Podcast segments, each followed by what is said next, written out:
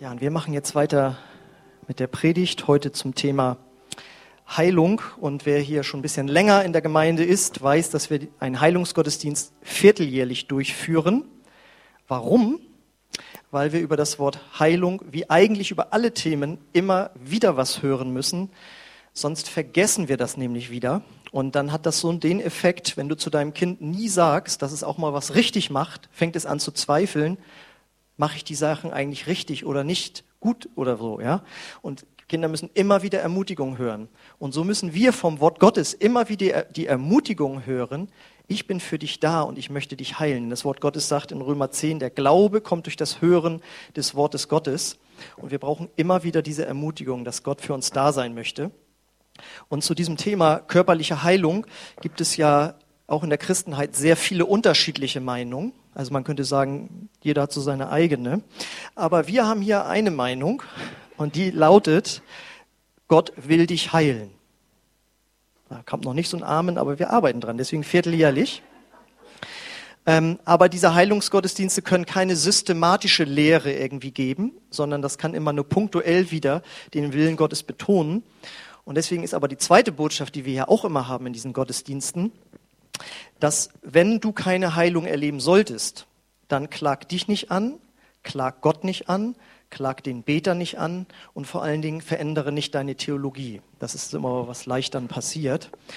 Und es ist ganz klar, es ist keine Schande, krank zu sein. Und wir gehen ganz normal zum Arzt oder Apotheker, werden nicht irgendwie komisch oder so, ähm, aufgrund von Verstandesüberlegungen oder so, sondern ähm, wir bleiben einfach dran an dieser ersten Botschaft, dass Gott uns heilen will. Und da können wir uns dann Stück für Stück rantasten.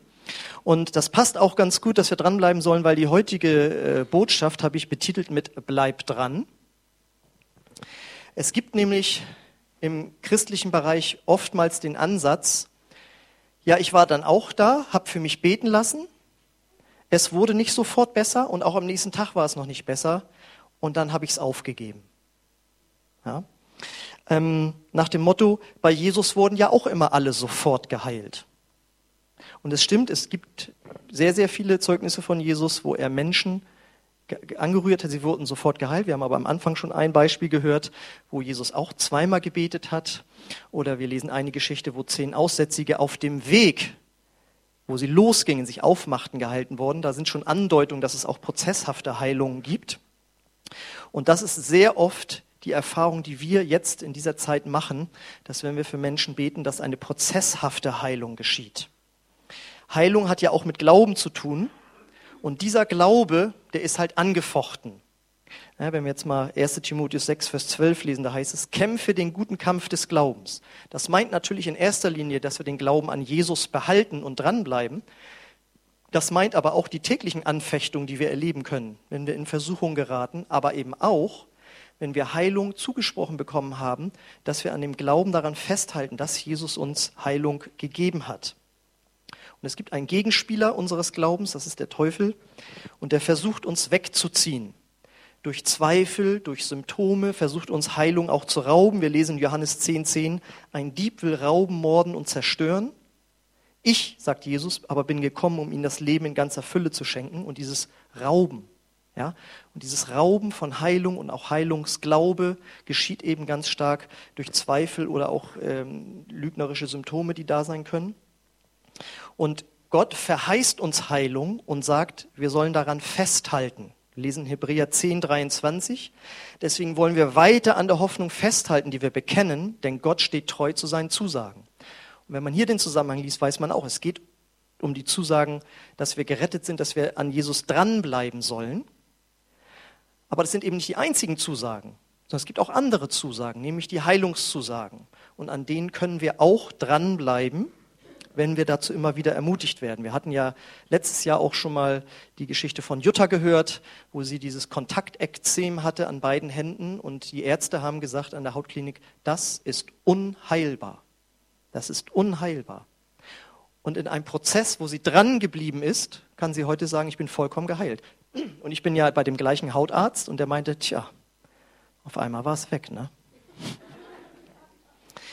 Genau, und ähm, Heute möchten wir wieder so eine Geschichte hören, wo jemand dran geblieben ist an der Heilung. Und äh, zwar handelt es sich hierbei um ein Zeugnis zum Thema Multiple Sklerose. Und es ist einfach so, es gibt gewisse Namen, die lösen einfach massive Ängste aus. Das ist als erstes Krebs und dann kommt aber auch schon bald diese Krankheit. Ja? Und da erstarren wir alle in Ehrfurcht. Und deswegen finde ich so stark, dass hier jemand berichten kann, äh, wie eine Heilung prozesshaft über einen längeren Zeitraum äh, geschehen ist. Und deswegen möchte ich mal jetzt Anja Ockbahon begrüßen. Also ihr dürft sie auch mit begrüßen. Darf ich mal auf die äh, Bühne bitten?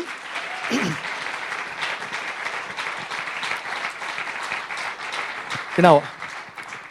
Anja kommt aus der FCB und äh, wohnt aber auch in Tarmstedt. Deswegen haben wir uns so kennengelernt. Genau. Und du kannst ja noch was zu dir selbst sagen und jetzt darfst du einfach fast so lange, wie du möchtest, erzählen, was du erlebt hast. Vielen Dank. Ja, guten Morgen. Was für eine Ehre hier zu sein. Danke, Axel, dass ich kommen durfte ähm, und dass ich euch berichten darf. Das ist wunderbar. Also ich bin Anja Ockbahon, wie gerade Axel schon gesagt hat. Ich bin 39 Jahre alt, was zu erwähnen ist, weil ich ja eigentlich gar nicht hätte so alt werden sollen.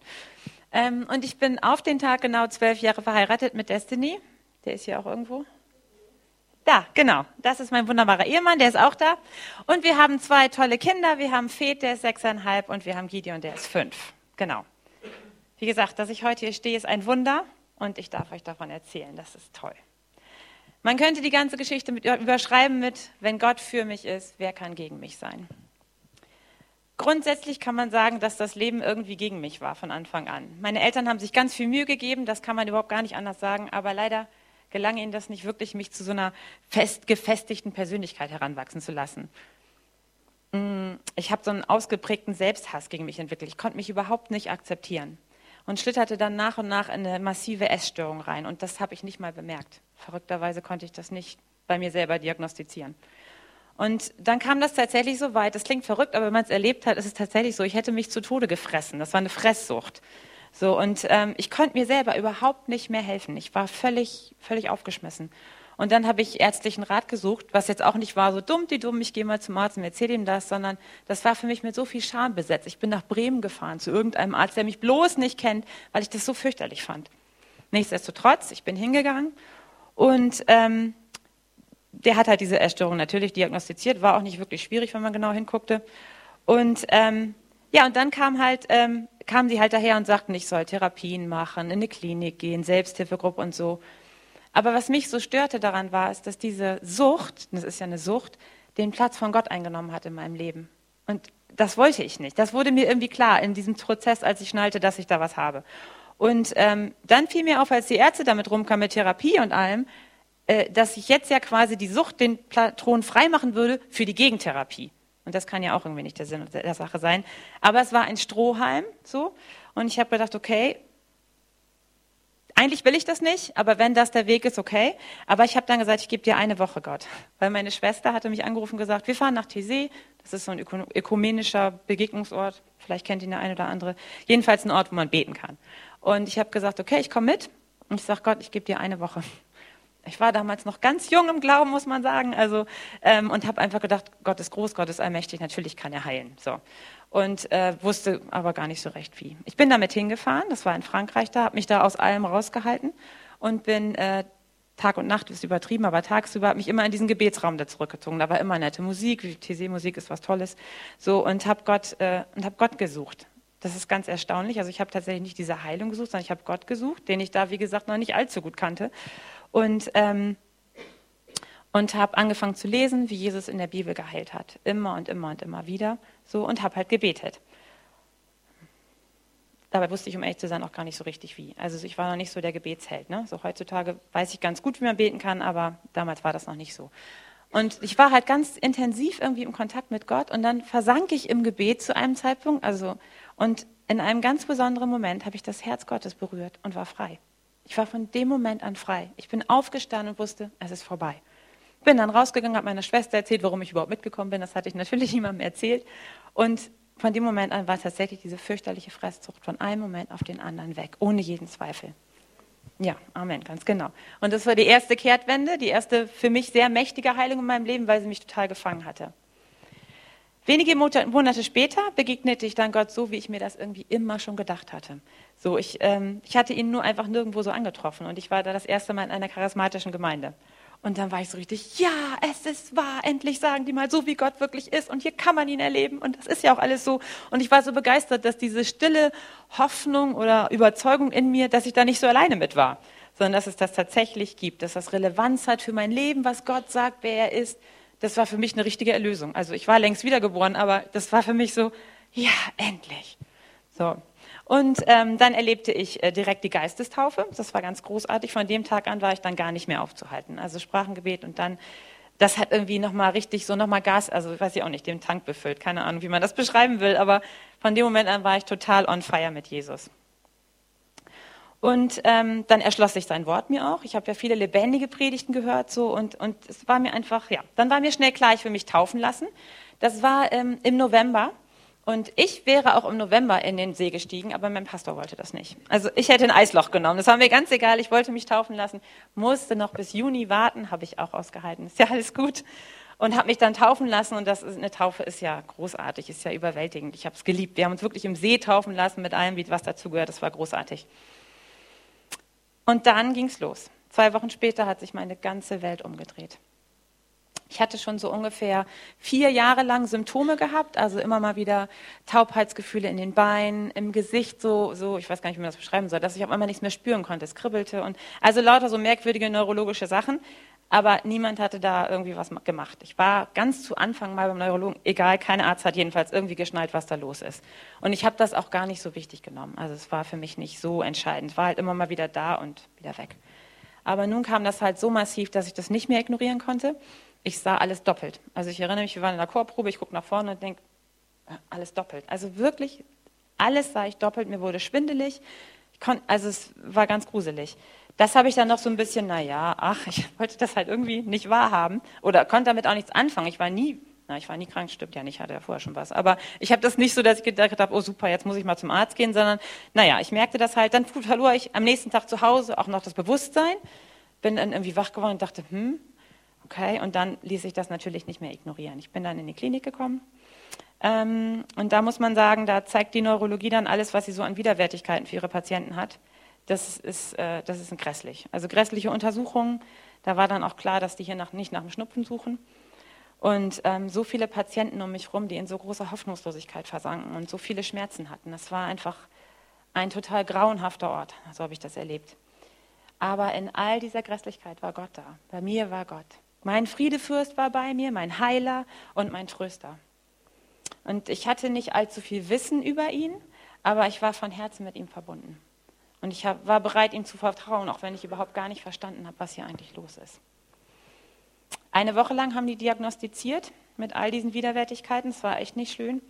Und ich hatte damals so ein Bild vor Augen, so ein geistiges Bild vor Augen, dass ich so mit 180 oder meinetwegen schneller mit Vollgas auf eine Wand zurasen würde. Und ich wusste genau, der Tag der Diagnose kommt. Wie gesagt, es war klar, das wird jetzt nichts Leichtes werden.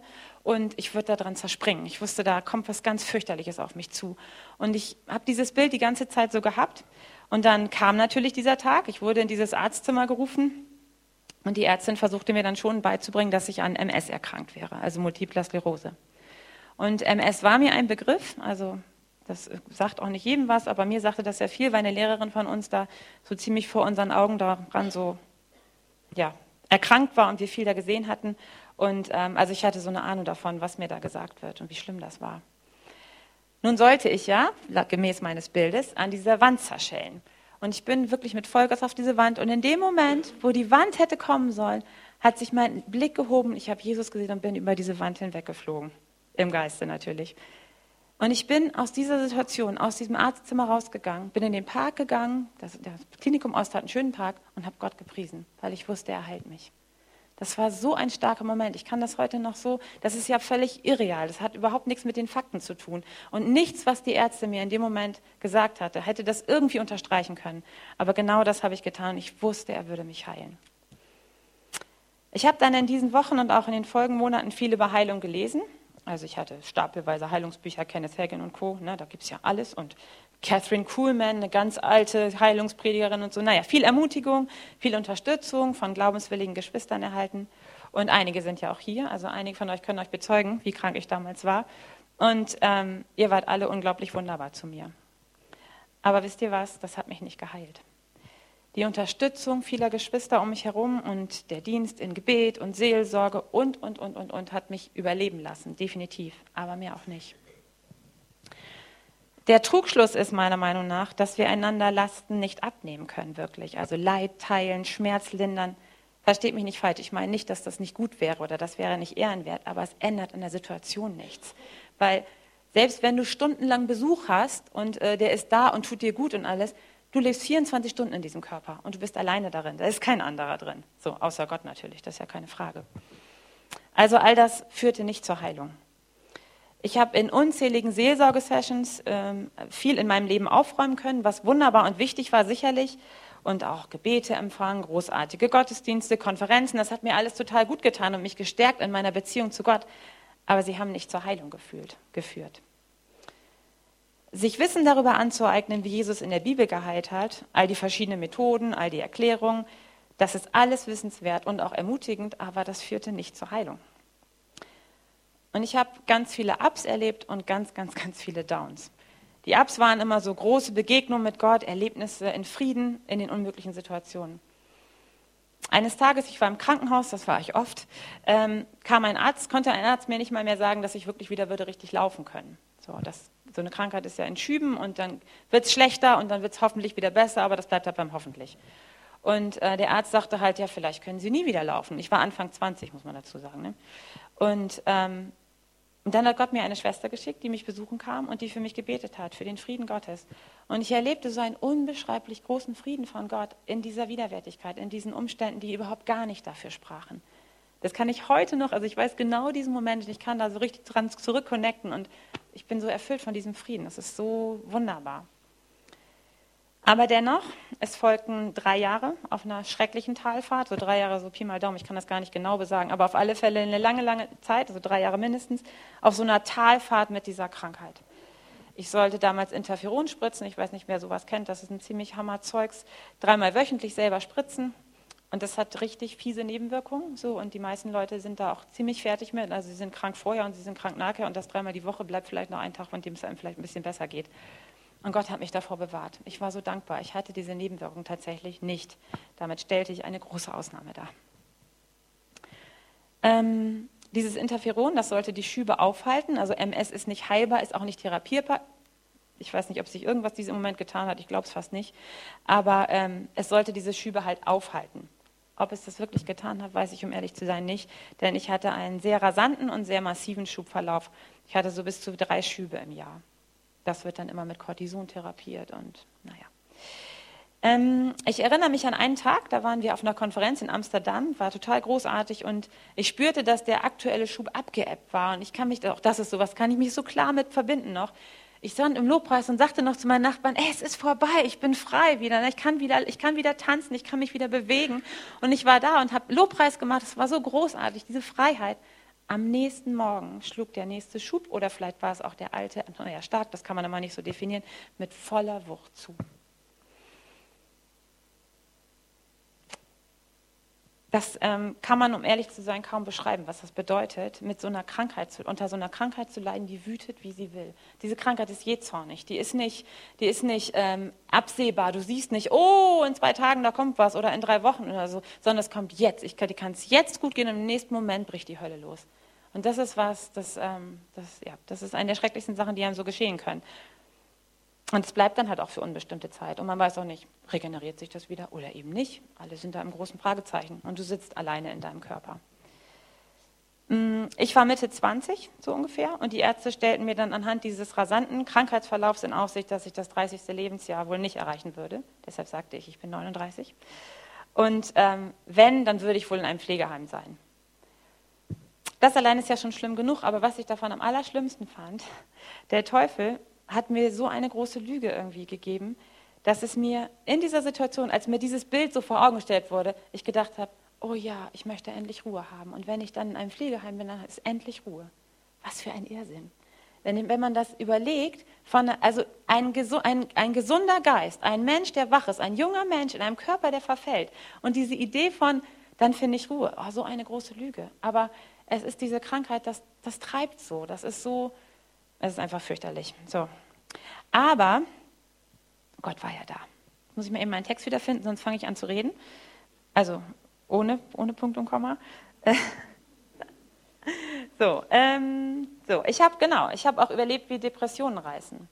Also wer mit Depressionen zu tun hat, das reißt einen in den Abgrund. Das ist so, ja, ich habe das, ich, auch das ist so was, ich kann diese Dinge total, so total noch äh, bildlich oder auch wieder nachempfinden. So, es ist einfach, du stehst in einem, du stehst in einem normalen Level, sag ich mal, und dann fängt diese Finsternis an dir zu reißen und will dich runterreißen. Und das ist so stark und so mächtig, aber es ist nicht mächtiger als Gott.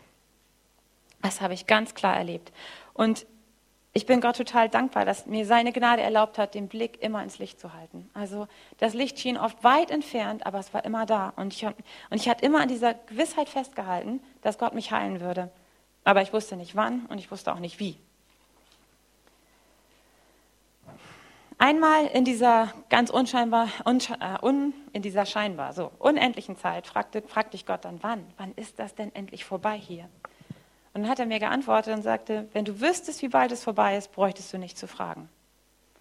Und das, ich weiß nicht, ob, euch das, äh, ob ihr das verstehen könnt, das hat mir irgendwie Frieden gegeben. So, es, er stellte mir eine kurze Weile in Aussicht. Und von damals, wenn man mittendrin ist in dieser Schrecklichkeit und diesem ganzen Theater, dann äh, ist eine kurze Weile übermorgen. Ne? so, und es war natürlich nicht übermorgen, es waren Jahre. Aber wenn ich heute darauf zurückblicke, war es natürlich nur eine kurze Episode in meinem Leben. Es waren nur ein paar Jahre, aber die waren es halt. Ne? Voll erlebt. Mm, diese Jahre waren geprägt von Hoffnung, aber auch von vielen Schmerzen und vielen Ängsten. Ähm, ein Part meines Lebens war ich ja da, ich war damals unverheiratet, also Single, wog locker mal 50 Kilo mehr als heute und war von Cortison total aufgeschwemmt und eine sehr, sehr verwundete junge Frau. Ähm, ich hatte großartige Freunde und Geschwister. Viele, wie gesagt, hier, ihr habt mir toll geholfen, diese Zeit zu überstehen. Und ich klammerte mich mit allem, was ich war, an Gott. Eine andere Chance hatte ich aber auch gar nicht. Und ähm, das kann man in so einer Situation, um ehrlich zu sein, fast als Vorteil bewerten, weil ich musste, also bei einer chronischen Krankheit, bei einer unheilbaren Krankheit, musst du dir keine Gedanken machen, ob du einen anderen Weg gehst. Den gibt es nicht. Es gab definitiv keine andere Hoffnung, also brauchte ich mir über nichts anderes Gedanken zu machen. Mm. Ich erlebte, wie mein Glauben wuchs und ich lernte Gott besser kennen und gab nicht auf, auf ihn zu hoffen. Und Gott in seiner unbeschreiblichen Gnade ließ meine Hoffnung natürlich nicht ins Leere laufen. Ich begann so ein bisschen zu verstehen, dass Gott ist, wer er ist. Also wer er ist, also seine Persönlichkeit. Er ist allmächtig. Er ist mein Versorger.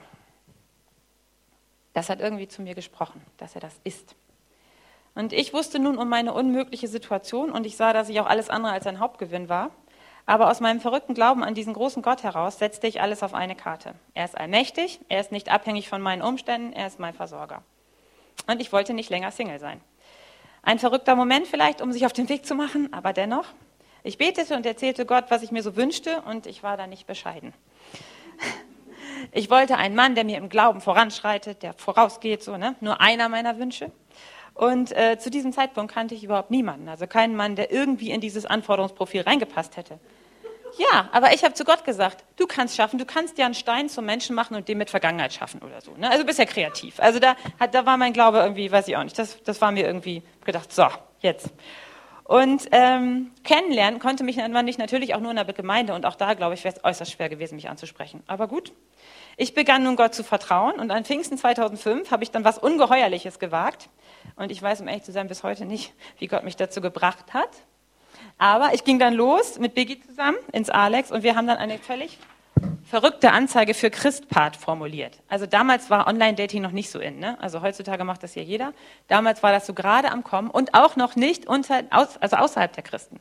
Das ist ja jetzt da. Da machen die jetzt allen möglichen Blödsinn. Aber damals war es tatsächlich noch für Christen. Also wir sind da die Trendsetter. So, also gut, wir haben eine Anzeige verfasst und ich fasse euch den Inhalt zusammen, dann wisst ihr, wie verrückt das ist.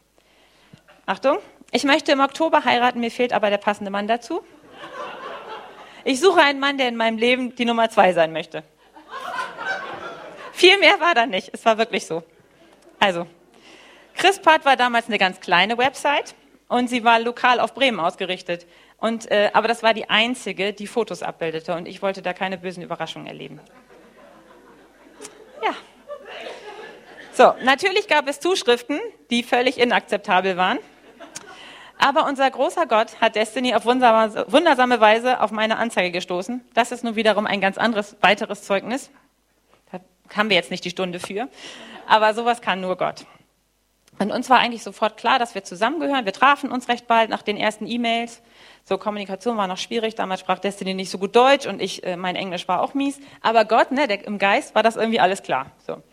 Und er kam aus Stuttgart angereist, durfte dann zwei Nächte bei Familie Otten schlafen. Natürlich. Und wir haben uns tagsüber, tagsüber getroffen und kennengelernt. So, und, ähm, Moment, Text verloren. So. Dazu gibt es natürlich auch eine Menge zu berichten, aber entscheidend für dieses Heilungszeugnis ist, dass ich ihm von der MS berichtet habe. Und ich habe dann, da alles ausgeschmückt, was geht, weil da musste ja wissen, worauf er sich einlässt. Und seine einzige Frage war, was glaubst du? Ich habe gesagt, dass ich geheilt werde. Dann ist ja alles klar. Im November, Moment, im November haben wir geheiratet, heute vor zwölf Jahren. Aber auch darüber lässt sich nun stundenlang wieder Zeugnis geben, denn Gott hat auch da so viele Unmöglichkeiten ausgeräumt. Das, wie gesagt, ist ein anderer Tag. Aber es ist großartig, was Gott getan hat. Und zum Thema Heilung. Destiny ist ein Mann Gottes, ganz klar. Er hat großen Glauben für Heilung und aus einer tiefen Beziehung zu Gott heraus. Das habe ich da gelernt. Und diese persönliche Beziehung zu Gott ist der Schlüssel zur Heilung. Heilung ist eine logische Konsequenz, also logisch in Anführungsstrichen, dass Gott der Heiler ist. Alles, was er tut, tut er als Heiler. Genauso wie ich alles als Frau tue, egal wie männlich ich mich aufführe, ich bin immer noch eine Frau und ich tue das als Frau. Also Gott tut alles als Heiler. Und durch Destiny habe ich gelernt, mich auf das Wort Gottes zu stellen, so wie Janina vorhin auch gesagt hat, und, mich un und es unumstößlich in Anspruch zu nehmen. Also wenn die Bibel, also Gott sagt, dass ich geheilt bin, dann ist alles andere eine Lüge. Und eine Lüge hat, wie wir alle wissen, keine Substanz. Diese Krankheit hat sich in meinem Leben so groß gemacht, hat mir sagen wollen, wer ich bin, aber das stimmt nicht. Ich bin und war ein Kind Gottes. Für mich hat Gott seinen Sohn gegeben. Jesus ist für mich gestorben. Sein Körper wurde gebrochen. Er hat die MS an meiner Stadt getragen. Warum sollte ich die dann noch akzeptieren? Ich begann zu verstehen, dass ich all die Jahre Heilung gesucht hatte. Da hat Gott mir so ein Bild gegeben. Das, das, ist auch, das war so stark. Das war wie so ein Dreieck. Also ich betete Gott an und das habe ich von ganzem Herzen getan. Ich habe Gott so geliebt, das tue ich immer noch, aber ich habe Gott angebeten und dachte dann, aber ich muss ja noch Heilung finden. Und ich war dann immer so, ja Gott, Halleluja, Amen. Und aber irgendwie, wo ist die Heilung? Ich war da hinterher, so ich habe gesucht.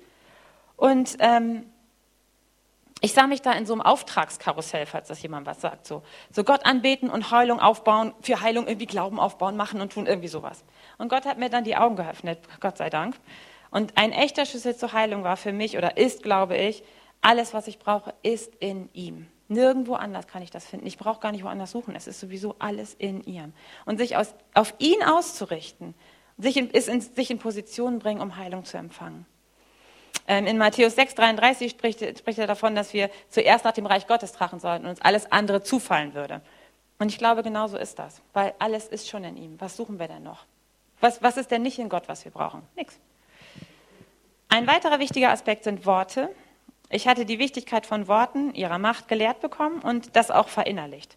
Im Laufe der Jahre lernte ich nicht Krankheit zu sprechen, nicht Versagen und Angst, sondern mehr und mehr im Einklang mit Gottes Wort. Nicht, dass ich es verstanden hätte, aber ich wuchs halt im Verstehen. Und durch Destiny fügte sich das für mich alles zusammen. Gemeinsam mit ihm verließ ich diese Krankheit Schritt für Schritt. Wir haben ihr die Bühne genommen. Eine solche Krankheit breitet sich massiv im Leben der Menschen aus, die davon betroffen sind. Und sie bestimmt alles. Sie wird zum absoluten Herrscher. Es ist dann die ultimative Bedingung eines jeden Tages, jeder Entscheidung und jeden Befindens. Sie ist in allem drin. Und was man auch sagen muss und was nicht immer nur, nicht auf, nur auf willige Ohren stößt, so eine Krankheit hat einen Mehrwert. Sie hat einen Vorteil. Und da geht es viel um Aufmerksamkeit und geht es um Macht und ähm, es geht auch, ja, immer eine Ausrede zu haben. Also für mich zum Beispiel, ich war mit ein paar Freundinnen zusammen, damals so Single-Mädels auf Mallorca. Es ging natürlich nach meinem Befinden, ob wir jetzt den Berg hochkraxeln können oder nicht. Und das meinte ich nicht böse. Ich war jetzt nicht irgendwie so eine, so eine Kontrolltussi oder ich wollte nicht meine Freundin ärgern. Aber wenn man selber immer darauf gepolt ist, zu gucken, wie geht's mir gerade, kann ich das gerade? Und dann auch versuchen immer, ja, es, Versteht ihr, was ich meine? Es hat einfach, es, es macht was mit einem und, und es hat einen Mehrwert. Ich war sehr einsam, ich war sehr verletzt und habe viel Aufmerksamkeit gekriegt. Viele Freunde waren da, hier, so viele Leute, ich wurde eingeladen, dies und das und jenes. Wäre vielleicht nicht so gewesen, wenn ich nicht krank gewesen wäre. Versteht ihr? So, und dann den Schritt zu gehen, zu sagen, ich lasse das los und Gott zu vertrauen, dass er derjenige ist, der das auffüllt, ja, ist nicht einfach. Aber es bedarf halt dieser schweren Entscheidung, die Krankheit wirklich aufgeben zu wollen.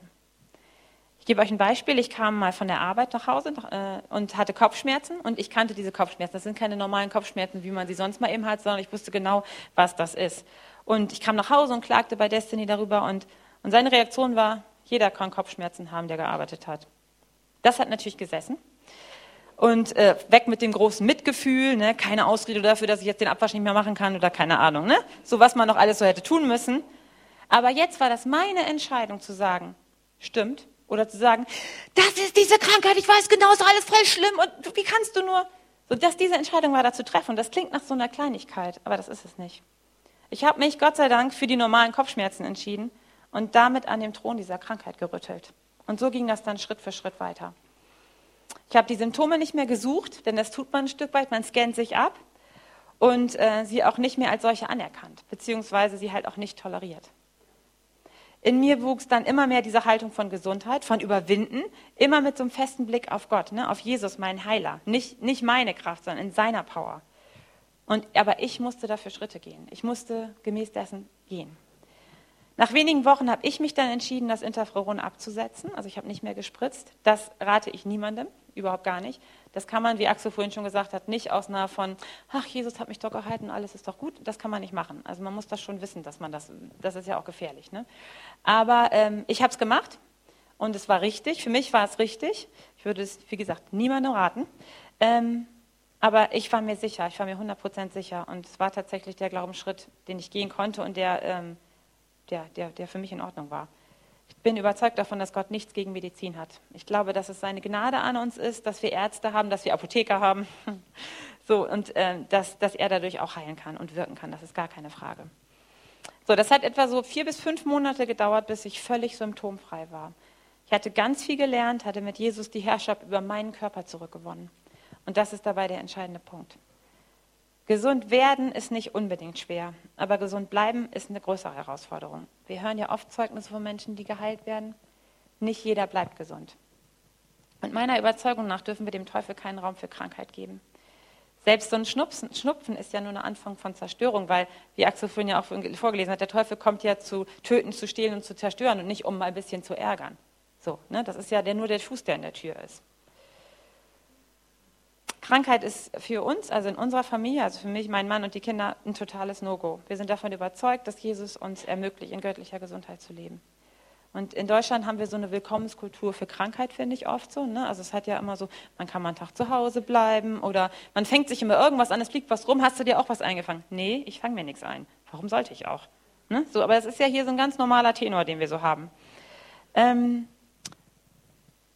ja, ich glaube, der Schlüssel liegt daran, im Einklang mit dem Wort Gottes zu legen und vor allem zu sprechen. Also nicht zu sagen, oh Gott, es geht mir so furchtbar schlecht, sondern Jesus sagt, ich bin gesund.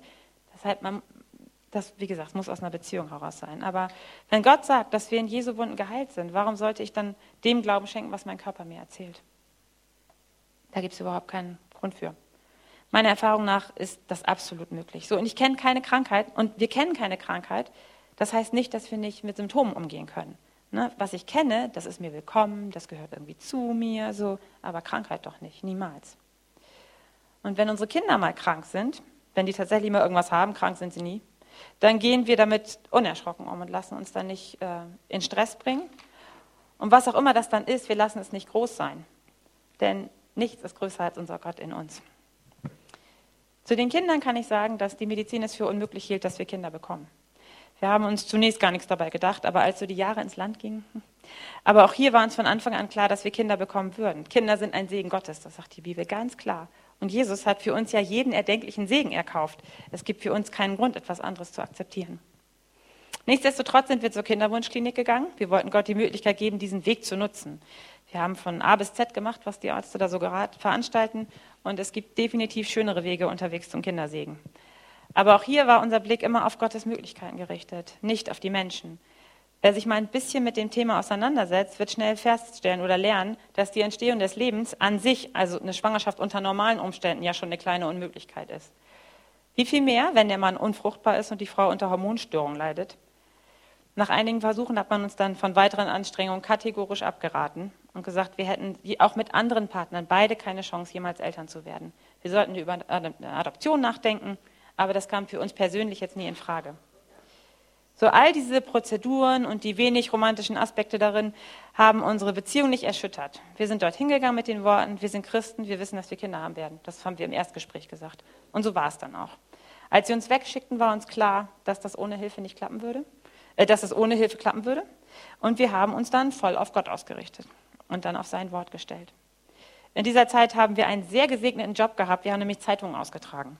Und das war unsere Gebetszeit. Es ist wirklich ein toller Job. Wir sind morgens früh um zwei aus dem Bett gesprungen, rein ins Auto, eine Stunde arbeiten, die ganze Zeit durch Sprachengebet oder Lobpreis, Predigten gehört und so. Viel reden tut man morgens um zwei noch nicht, außer jetzt mit Gott. Und auch hier wieder Fokus auf Gott und auf seine Herrlichkeit. Das haben wir ein paar Jahre lang gemacht. Also toll. Ich habe diesen Job immer als, es war für uns großartig. So, und für mich war irgendwie klar, wir brauchen ja nicht Millionen von Spermien, es reicht uns ja eins. So. Ja, ist ja so. So. Und dazu, und da, aber dazu kam, dass ich nun ständig Blutung hatte. Und dennoch im Geist war der Sieg Monate vorher, bevor ich schwanger wurde, schon klar. Ich erinnere mich an einen Tag, wo wir zu Hause gebetet haben und plötzlich den Durchbruch da war. Ich, auf einmal wusste ich, unsere Kinder sind unterwegs. Wir haben gejubelt und gefeiert. Ich habe das schon lange, bevor ich schwanger war, erzählt, dass, ich jetzt, dass wir jetzt unsere Kinder kriegen. Es war alles klar. Und ähm, Frau macht zu, in Zeiten des Kinderwunsches ja unzählige Schwangerschaftstests, auch nicht schön. Aber zu einem Zeitpunkt, wo ich mir überhaupt nicht erklären konnte, wie wir da aufgrund der Umstände jemals ein Kind gezeugt haben sollen, war der Test positiv. Und auch hier wieder, Beziehung zu Gott ist der Dreh- und Angelpunkt. Und ähm, das war, also äh, das ist ja so, man sieht das ja im Fernsehen, immer sag ich mal sagen, im Fernsehen. Wenn Leute nur unbedingt ein Kind haben wollen, dieser Schwangerschaftstest ist dann positiv, dann ist das dann so ein, ja endlich, oh Gott sei Dank, puh, ne, so. Und ich habe diesen Test gesehen und dachte, genau so, Gott ist es. Da war keine Erleichterung in dem Sinne oder kein, oh, irgendwie hat es doch noch geklappt, sondern das war nur die Bestätigung dessen, was Gott vorher schon gesagt hatte. Und das ist so wunderbar. Das ist einfach großartig. Ja, also Beziehung zu Gott, Dreh- und Angelpunkt. Und ich musste meinem Gott vertrauen und auf ihn blicken. Und 18 Monate später hat Gott dann noch einen draufgesetzt und wir haben auch noch Gideon bekommen. So, das konnte dann gar kein Arzt mehr erklären. So in allen Aspekten von Heilung in meinem Leben hat sich eines für mich klar rauskristallisiert. Es ist persönlich. Es ist total persönlich. So viele Frauen leiden an Essstörungen, auch Christen. MS ist eine schreckliche Krankheit, die auch viele Christen hinwegrafft. Und Kinderlosigkeit ist leider auch unter Christen zu finden. Und das ist alles wirklich tragisch. Und es hängen von Herzen zu bedauernde Schicksale daran. Aber hätte ich mich davon ablenken lassen, stünde ich heute nicht mehr vor euch. In Zeiten der Not, wenn wir wirklich ein Wunder brauchen, dann können wir nicht nach rechts und links gucken. Was, was, was, wir finden dort keine Antwort, sondern eher Zweifel. Wir sehen Erfahrungen, die andere gemacht haben. Ich kenne keine andere Frau, die MS so überstanden hat. Kenne ich nicht. Aber mein Gott ist größer. Erfahrungen sind wie Gefühle ja Gott sei Dank nicht die Wahrheit. So, Jesus sagt, ich bin der Weg, die Wahrheit und das Leben. Und ich bin überzeugt und überzeuge euch heute, dass in ihm alles ist. Alles, was wir brauchen. Dass er uns in einer ganz persönlichen Beziehung begegnen will. Und in dieser Beziehung ist alles möglich. Ich will euch zum Abschluss, äh, zum Abschluss ein Bild zeigen oder ein, etwas darstellen, was mein Sohn mir in einem Wort der Erkenntnis mit sechseinhalb, ich weiß nicht. Äh, ja, war jetzt ab, das ist der Knaller. Ich habe ihn ins Bett gebracht vor ein paar Wochen, dann hat er Folgendes zu mir gesagt. Moment, ich muss das mal eben. So. Das ist der Teufel, ja? So, und wir wissen ja, wir als Christen wissen, der Teufel ist besiegt, ne? So, Jesus hat, ist der Sieger, alles klar, wir wissen, er ist noch nicht weg, klar, aber Jesus ist der Sieger. Nun warte mal ab, Moment.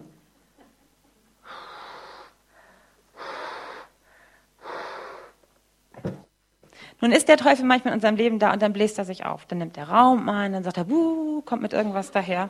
So, und mein Sohn Feth sagte nun, Mama, der Teufel ist wie ein Luftballon, aber Jesus ist die Nadel.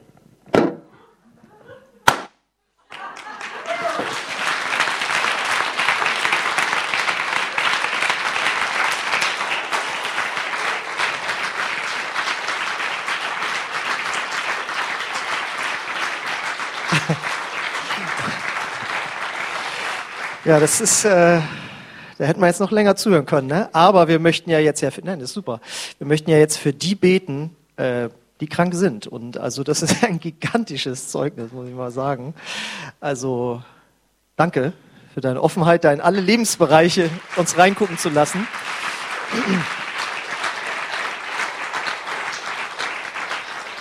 Also ich glaube, wir haben jetzt wirklich das erlebt. Der Glaube kommt durch das Hören des Wortes, ja. Und äh, wenn das nicht Glauben geweckt hat, und ja, wir möchten jetzt, ich möchte da gar nicht noch viel zu kommentieren, ähm, also möchten jetzt einfach die einladen, die Gebet haben möchten und die nicht sagen, so jetzt gucke ich mal, sondern ich nehme das mit nach Hause und auch zu Hause geht's weiter, Gott äh, zu glauben und zu danken. Und das alles völlig stressfrei. Das fand ich auch sehr nett, dass du das alles auch noch so mit reingebracht hast. Also niemand ist hier unter Druck irgendwie, sondern Gott steht einfach da und will uns das geben und äh, wir dürfen lernen zu empfangen. So möchte ich euch bitten, nochmal aufzustehen und unsere Beter bitten, dass die sich hier mal aufstellen, einfach als Glaubensermutigung.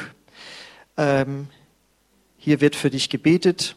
Anja wird auch selbst mitbeten. Genau. Vielleicht können wir schon ein bisschen Musik anmachen. Ich möchte jetzt einfach den Gottesdienst schließen mit der Bitte an euch, wenn du noch hier bleiben möchtest und darüber nachsinnen möchtest, was du gehört hast, dann äh, darfst du noch gerne im Raum bleiben und kannst einfach beten für denjenigen, die hier Heilung suchen, auch für diejenigen, die beten. Sie einfach auch prophetisch etwas ins Leben hineinsprechen. Und ansonsten lade ich dich ein, dass du gerne unten noch im Gemeinschaftsraum verweilen darfst. Bist da herzlich eingeladen, noch Kekse und Kaffee zu dir zu nehmen. Genau. Und ich möchte jetzt einfach beten für diese Gebetszeit hier jetzt noch. Vater im Himmel, ich danke dir für das Wort, das wir hier gehört haben und dass es möglich ist, in deiner Kraft äh, solche Krankheit zu überwinden und Heilung auch dafür zu empfangen, Herr. Und wir möchten da noch mehr von hören, auch noch Größeres sehen, Herr, obwohl das schon so gigantisch ist, Herr. Und ich bete jetzt für jeden, der hier ist und der sagt, ja, das glaube ich auch, dass Jesus das für mich hat. Das ist nicht nur für Anja da gewesen, sondern auch für mich.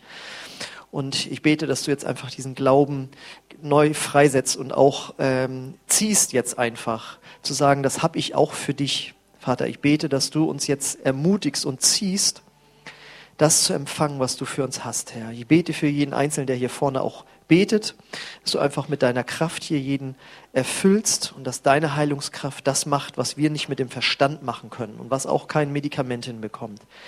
Wir ehren dich, Jesus, als Heiler unseres Körpers. Und ja, danke Herr, dass du jetzt da bist. Und ich möchte euch jetzt einladen, wenn du merkst, dass Jesus dich ruft und du einfach auch empfangen möchtest von ihm, dass du jetzt nach vorne kommst und hier äh, Gebet empfängst. Und alle anderen möchte ich euch segnen mit dem Frieden Gottes, der höher ist als alle Vernunft, dass ihr mit diesem Frieden und diesem Wort nach Hause dann gehen könnt. Amen.